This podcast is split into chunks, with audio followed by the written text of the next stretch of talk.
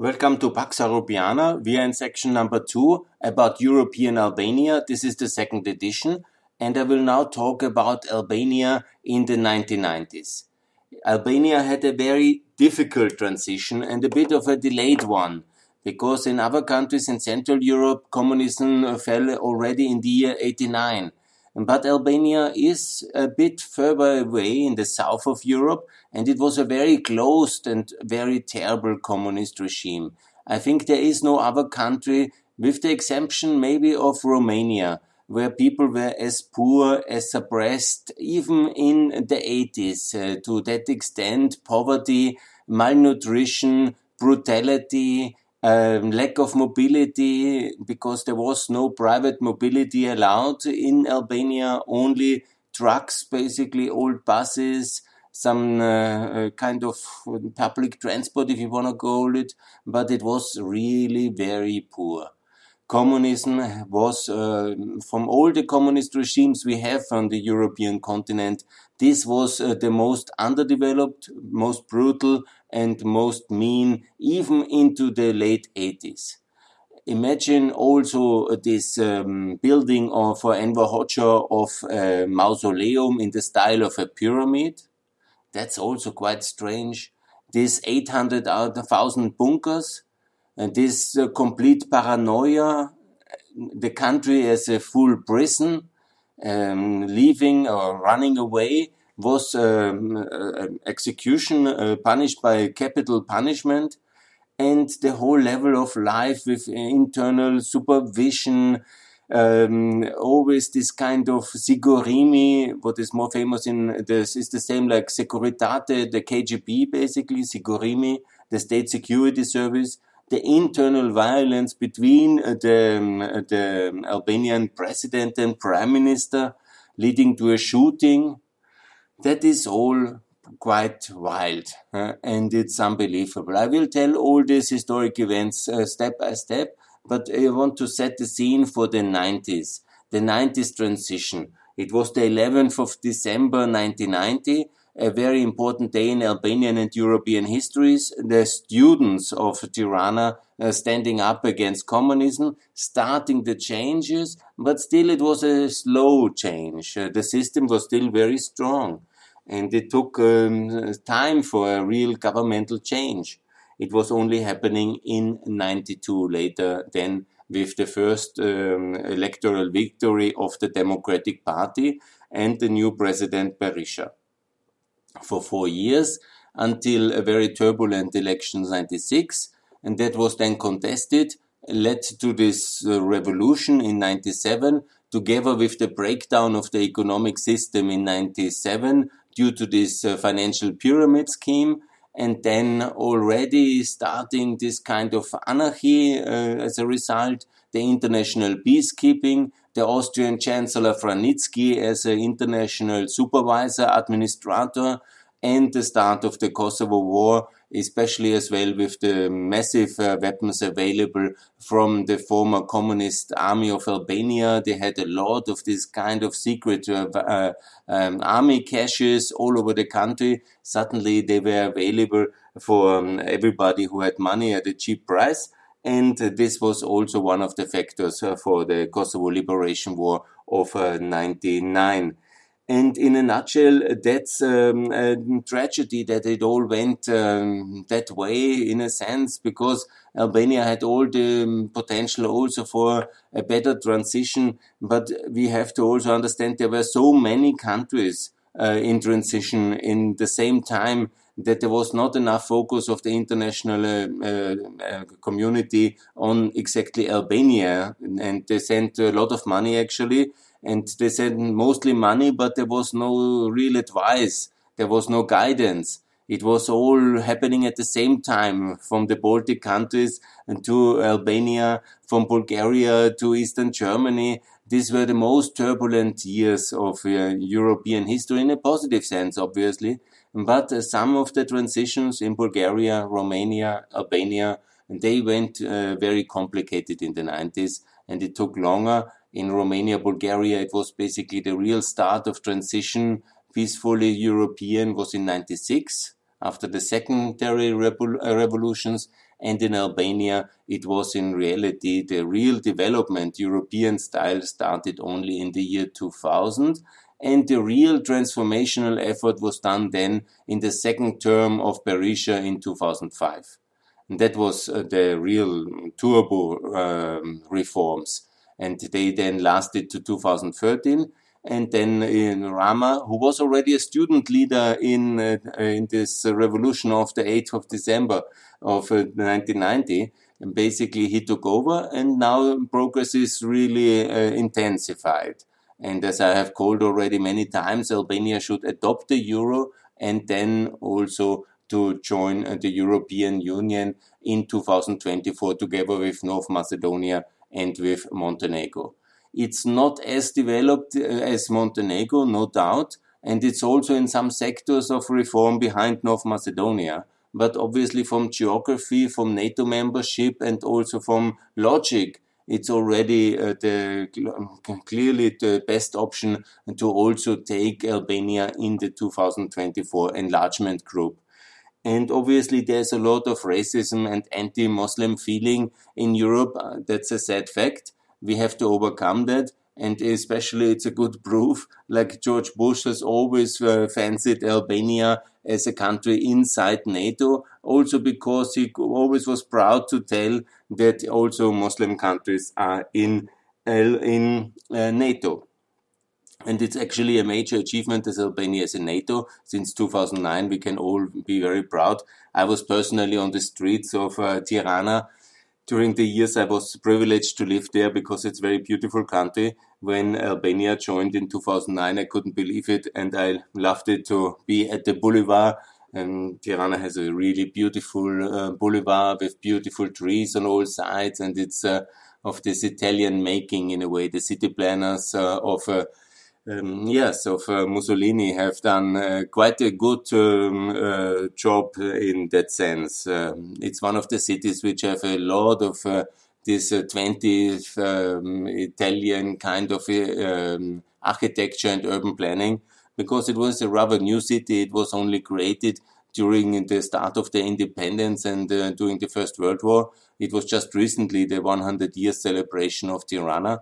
And so in the 20s, when the Italian experts came and they had uh, all the opportunity to build a really nice uh, Italian colonial style uh, architecture and urban planning, and it's actually quite nice. I loved every day in Albania, even when it's raining a lot in the winter. So coming to the transition, obviously that was a really very complicated um, uh, phase. And you might remember it was on the 7th of March, uh, 91, the big uh, Albanian refugee crisis uh, with the boats to Italy. These pictures have gone through the world now again 30 years later, but this is really dramatic pictures. Uh, 30 years after it, it's still uh, shocking. The people in these overcrowded boats uh, trying to get on these boats again, and then towards Italy, it was dramatic because it was complete poverty and chaos. The transition was complicated. Also, there was not so clear that really the communism will end because communism ended in reality. The Communist Party won the first elections in in March uh, 2091, and then it took one more year to March uh, 92 that there was a real democratic change, the first one in uh, the Albanian history. And in March, uh, then people started to run in uh, March and also in August. There were these famous boats uh, towards Italy. And obviously, these pictures have gone through the, all over the world. So on the 22nd of June happened something really historic.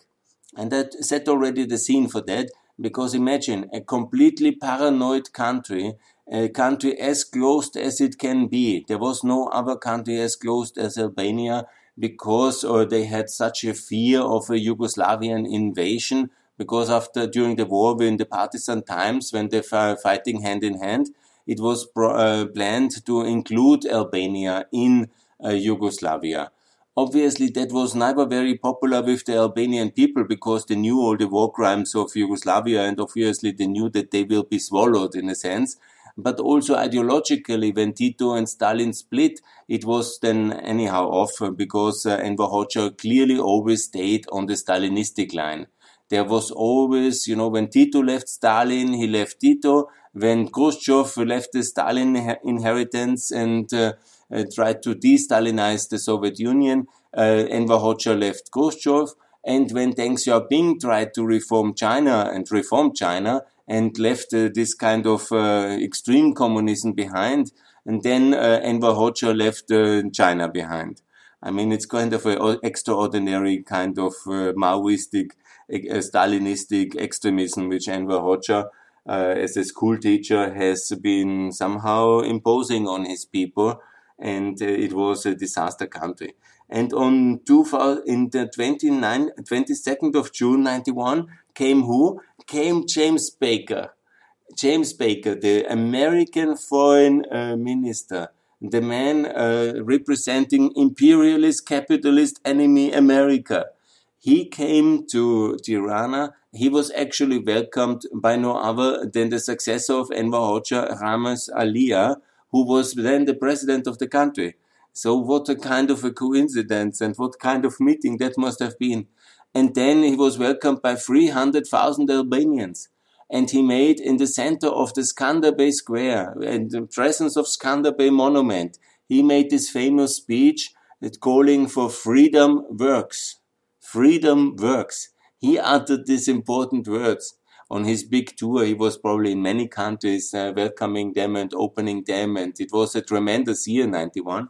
But at this uh, tour, in the, on the 22nd of June, he wrote history in Albania and in a way for Europe to open up Albania, offer them freedom, offer them also American friendship. And this in a country where people in schools and in universities and in all institutions were always trained to hate America for 50 long years since also in uh, during already in the Second World War. But uh, certainly, the moment the communists took power in '44 in November, and this was uh, the moment uh, when, uh, for the whole uh, 50 years, communism ruled Albania.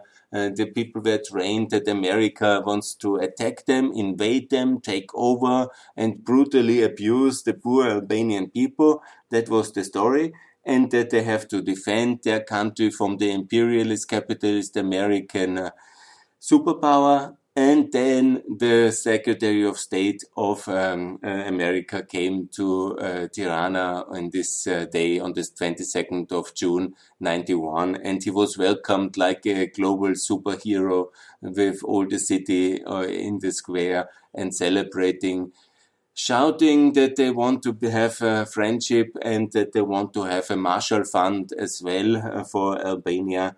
And it was the start of a very long lasting, and to this day, Albania is a very pro American country. And when you think what the people must have learned in communism, under what kind of condition and this uh, situation was, and how they have lived, and that they went then during still a communist uh, president in the country. They went to the streets and they were celebrating and the American uh, Secretary of State. I mean, it's tremendous and it's unbelievable and it's really happened. Freedom works. This was the speech. Yeah, James Baker, a real hero in many ways. He was, of course, you know, less convinced of the breakup of Yugoslavia, and also there was uh, all these visits uh, towards Kiev, and uh, the Americans were not at all keen for new states, and they never are, unfortunately. Well, they always understand it's also with high costs, but in Albania, obviously, the whole idea why Albania was uh, uh, allowed uh, independence in 1920 was very much with the backing of America.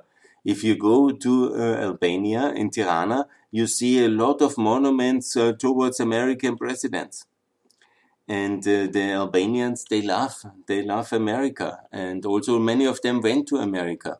There's a very strong uh, Albanian migration communities, especially in New York. That's obviously the Albanian city in Bronx. There's a lot of Albanian migration and that's um, also um, one of the factors, obviously, why they know uh, to uh, also work in the Albanian, in the American political influence, to pull their influence and also to ensure that America protects them. It's a quite similar case like with Israel. Albania is a small country with, um, in historically always easily to be invaded And I was once at a, at a business meeting also with an Israeli officer who was visiting um, um, Albania for a meeting, and he looked at the map and he made actually this comparison between Albania and Israel. And in many ways, it's true. It's also a small coastal country with a lot of big neighbors, which uh, all of them historically had uh, been big uh, antagonists of uh, Albania. And the parallel is quite striking because you have Greece, who always had territorial pretensions and also a minority to protect, and also uh, was questioning the state of, uh, of Albania, despite the fact that the Albanians were instrumental for Greek independence from the start of the Greek independence in the 1821. It was actually chosen the date because a big um, revolution or independence struggle of the Albanians under Ali Pasha was already ongoing and the Ottoman forces were um, busy fighting the Albanians in uh, the Central Balkans, in the south of the Balkans. And that's why the Southern Peloponnese revolution was started in 21 in the cover of the Ali Pasha uh, revolution. And uh, through all history, the, um, the destiny of the Albanians and the Greeks very much uh, connected. But unfortunately, there was always this kind of um, Uh, um, crisis in this relation. And still today, the sea border is not settled between Greece and Albania, and it's a tragedy. And then also the relation with Yugoslavia was from the start very complicated because Tito had this uh, plan. It was logically for him of a Balkan federation. Also, he led this Greek civil war, not at least to uh, also integrate the northern, northern Greek territory because it was in his view, just 20 years uh, statehood there of the Greeks, and he fought to, revise it because they're all very mixed territories. There's everywhere living Macedonians, Bulgarians, Albanians, Greeks, and it's all uh, mixed there. And uh, so, especially before the ethnic cleansing, which happened in the First and Second uh, World Wars and also later then there was a lot of uh, cultural uniformization and uh, also ethnic expulsion later happened in Yugoslavia unfortunately with uh, the idea basically sending Albanians or anybody with a Turkish or Muslim religion uh, to send them back to Turkey. That was a program the Bulgarians did and also in Yugoslavia it happened. A lot of negative things. Anyhow, I wanted to talk about Albania. So the idea of this unification was very, very strong in the beginning, and obviously it was not very popular in Albania. And so the relations with uh, Yugoslavia, especially after 48, after the split, were really non-existing almost. There was a border where everything, I saw the border installation with my own eyes, it was really um, artificially kept at the lowest uh, possible level of infrastructure just to make potential future invasions complicated. Yeah. And also it was more or less hermetically closed. Of course, there was maybe some smuggling, but uh, the efforts were made by the authorities to minimize the contacts uh, with uh, with Yugoslavia, and it was in many ways seen as an enemy state. Yeah. And so it happened. And then the opening and the opening, of course, um, unprecedented, uh, chaotic, and complicated. And uh, then it was also unfortunately not going so well. I have to speak also about uh, the first term of uh, Berisha. There was a lot of international support, but it was um, uh, not enough. And uh, the regulatory framework of small countries in transition needs a lot of assistance in the beginning because how to invent uh, this um, because nobody had any idea with the market economy, nobody had any idea with the rule of law.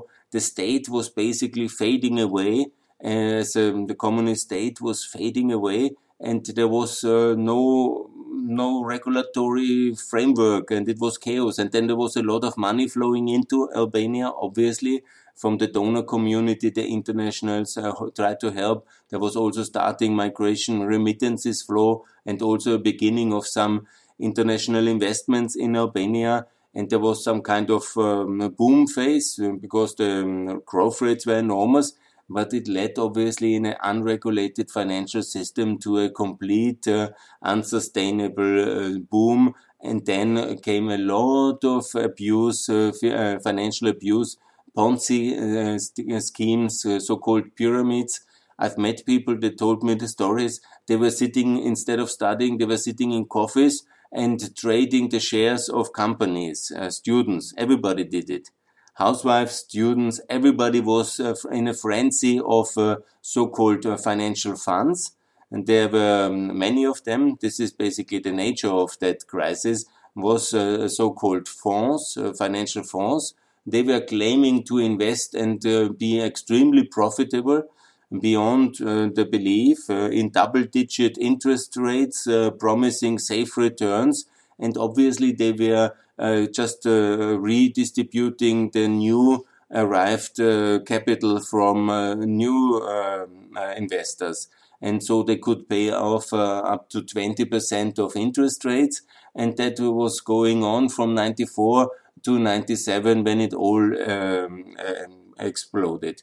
And it exploded as well because of the 96 election because like many elections in most of the transition countries and they were uh, not uh, in a way regular you know there were regular elections i would not say not irregular there was a big international fight about it then how irregular were these elections but in all transition countries in Eastern Europe in the 90s, it was very complicated elections. There's no doubt. And there's significant abuse on all sides. And then the problem was obviously that uh, the Democrats won again.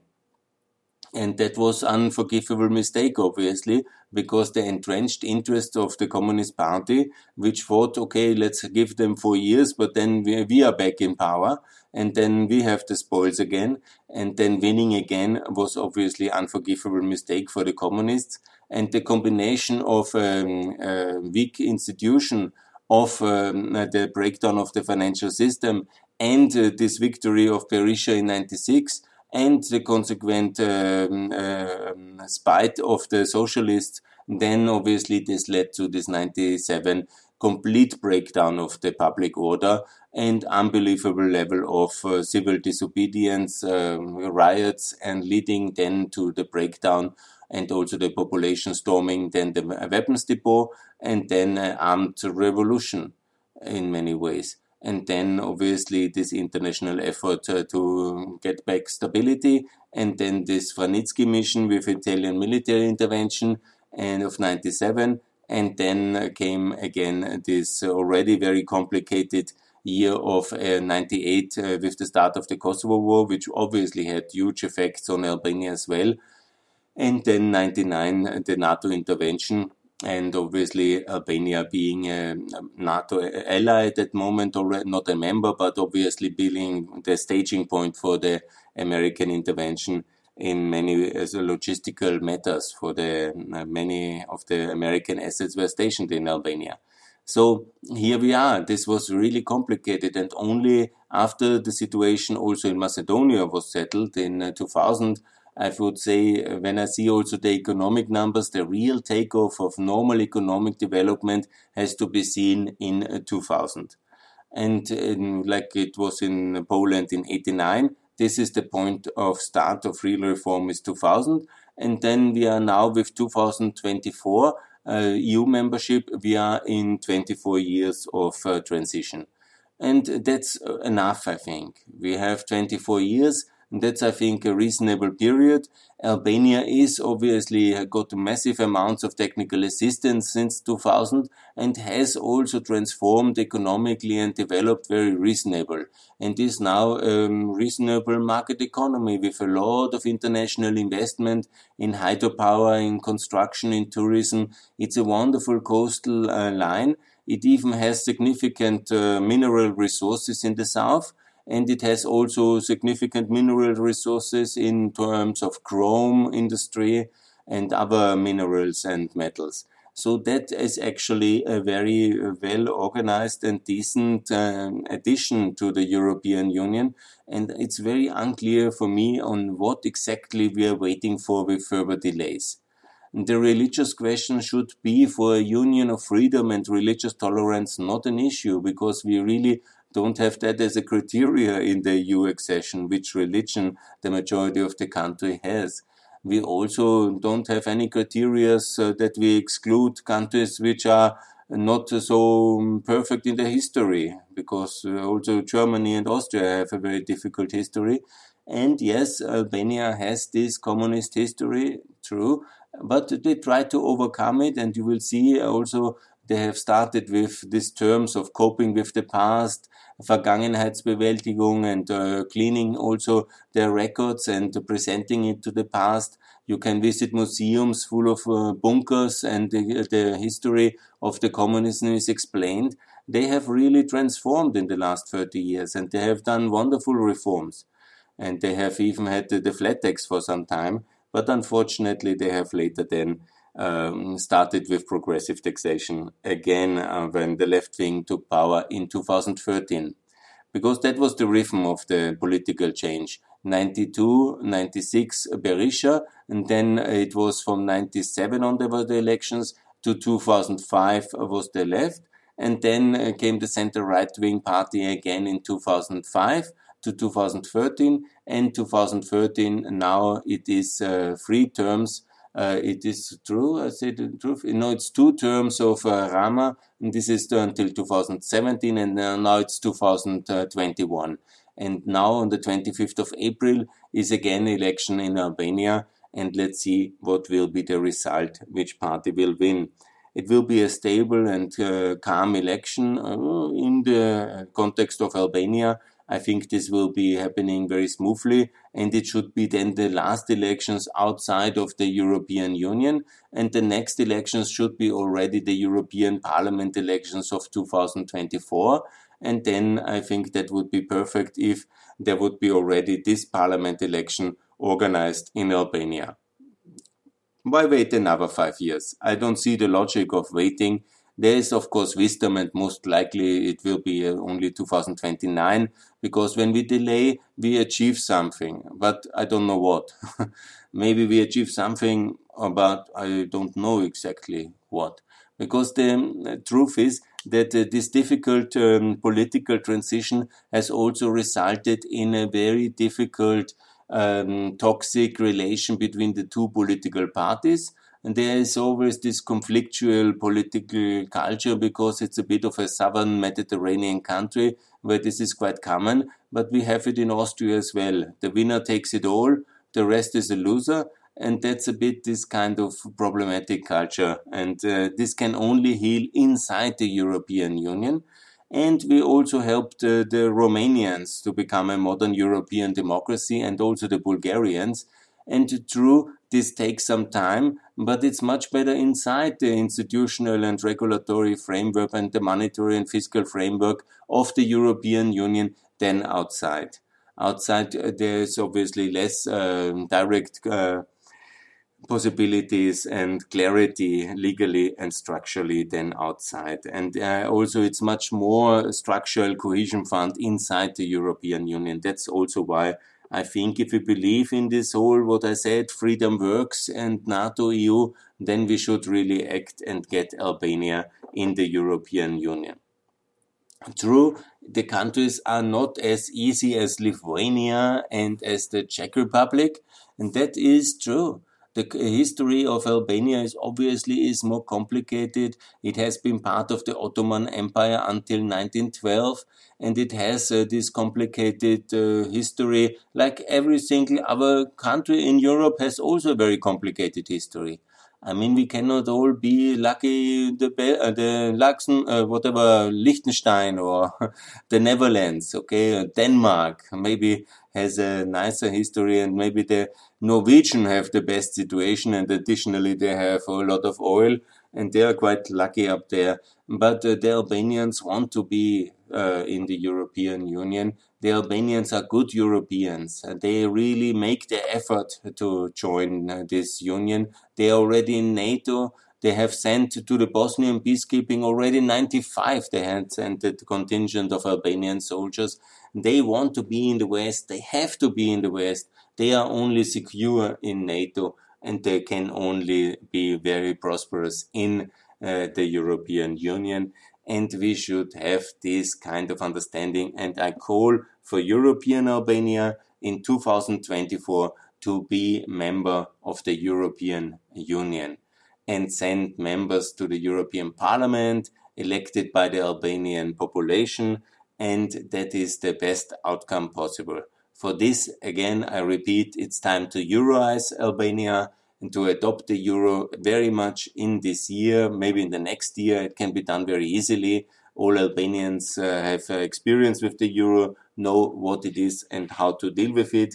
And uh, you can also pay, for example, uh, with the euro in the coastal towns, especially, but also big apartment items and other major items are also in the euro as a kind of communication tool and as a benchmark because it's a good uh, currency and it's the European currency. And also the Albanians know they will have it one time, but it's time to act faster and to get the euro done. Yeah, that's my little introduction about the first 30 years of uh, um, Albanian democracy. It was complicated, yeah. It's not an easy ride, um, but it has achieved, uh, and Albania has achieved NATO membership. And that's something uh, also why there is a George Bush uh, monument in Albania. They really love him there, and I love countries that love George Bush. And also, there is uh, now EU candidate status. Unfortunately, uh, Macron has blocked uh, the start, but I think now wisdom will also come to him. And hopefully, the new American federal um, administration will send a foreign uh, state secretary again on the traces of this historic visit on the 22nd of June. And now it's 30 years of this historic visit and it's really spectacular. I hope that Mr. Blinken will come to Tirana or at least make a video uh, uh, message to the Albanian people on the 22nd of June uh, of uh, 2021 in order to remind on that spectacular and unique and amazing visit when James Baker has opened Albania towards this American Albanian friendship with 300,000 people calling for American Albanian friendship. What a unique moment. And good. Thanks a lot for listening. More to come on Albania. That will be a big focus of uh, Pax Europiana in the coming weeks and I will look forward and I hope you will also visit this beautiful country in the summer 2021. It's amazing, it's beautiful, and I really recommend it. Bye. Thanks for listening.